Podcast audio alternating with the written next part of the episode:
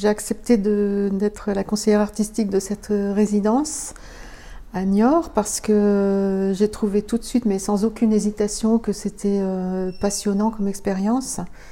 Non seulement avoir une exposition euh, personnelle, mais l'accompagnement en fait d'une création de huit personnes jeunes euh, venant d'horizons vraiment différents qu'on a choisis pour leur diversité de, de, pratiques et puis d'origine.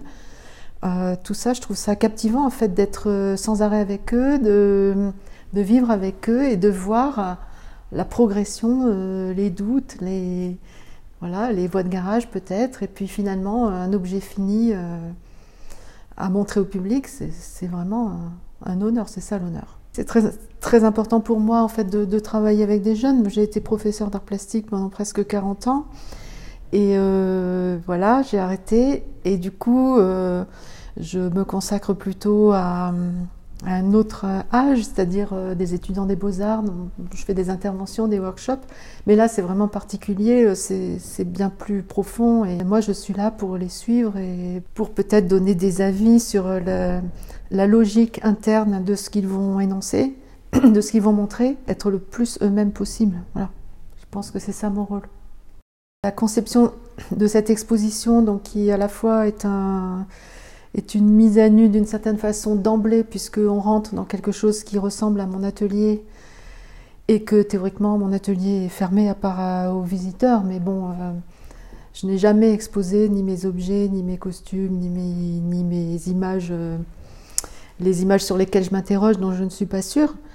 Euh, mais c'était l'occasion de le faire.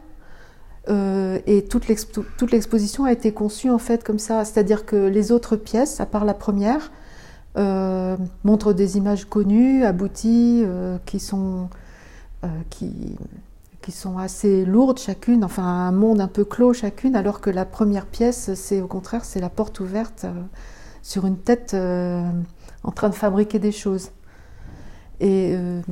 Pourquoi j'ai voulu faire ça, c'est que c'est aussi en relation avec la résidence, c'est-à-dire que ces huit jeunes photographes alors là, ils sont encore plus mis à nu que moi. C'est-à-dire que vraiment, euh, ils, vont, ils disent qu'ils vont faire telle et telle chose. C'est pas sûr qu'ils fassent ce qu'ils disent. C'est pas sûr que euh, qu'ils aillent dans ce sens-là. Et donc, on est tous euh, témoins d'un moment de suspension qui théoriquement est caché. Et ça, c'est un peu ça l'écho de cette première pièce dans laquelle on rentre. En fait, je me sentais assez euh, accueillie d'une façon telle ici, donc par, euh, par l'équipe, par, le, par euh, Patrick Delat et la Villa Perrochon. Enfin, c'est tellement bienveillant. Du coup, du coup j'ai pensé que c'était vraiment la bonne façon d'appréhender mon travail tel que je le vois maintenant. Parce que là, par exemple, pour l'instant, j'ai arrêté de faire, de travailler à ma dernière série numérique. J'ai repris le Polaroid, je suis en pleine. Euh, je suis un peu comme eux en fait en ce moment. C'est-à-dire que ça se voit pas dans l'exposition, mais euh, je suis à un moment complètement charnière.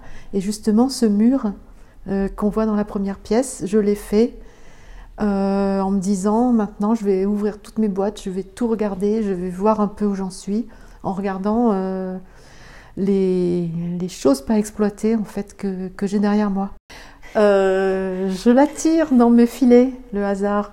C'est une façon en fait de baliser des, situations par le lieu, les formes, les objets, les personnages et tout ça, et de l'inviter.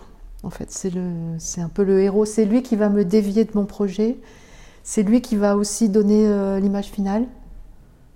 Parce que c'est un peu la pièce manquante et que, et que c'est un cadeau pour moi. Donc, euh, la mise en scène, c'est aussi la mise en scène d'un creux, enfin d'un manque que va venir combler le hasard.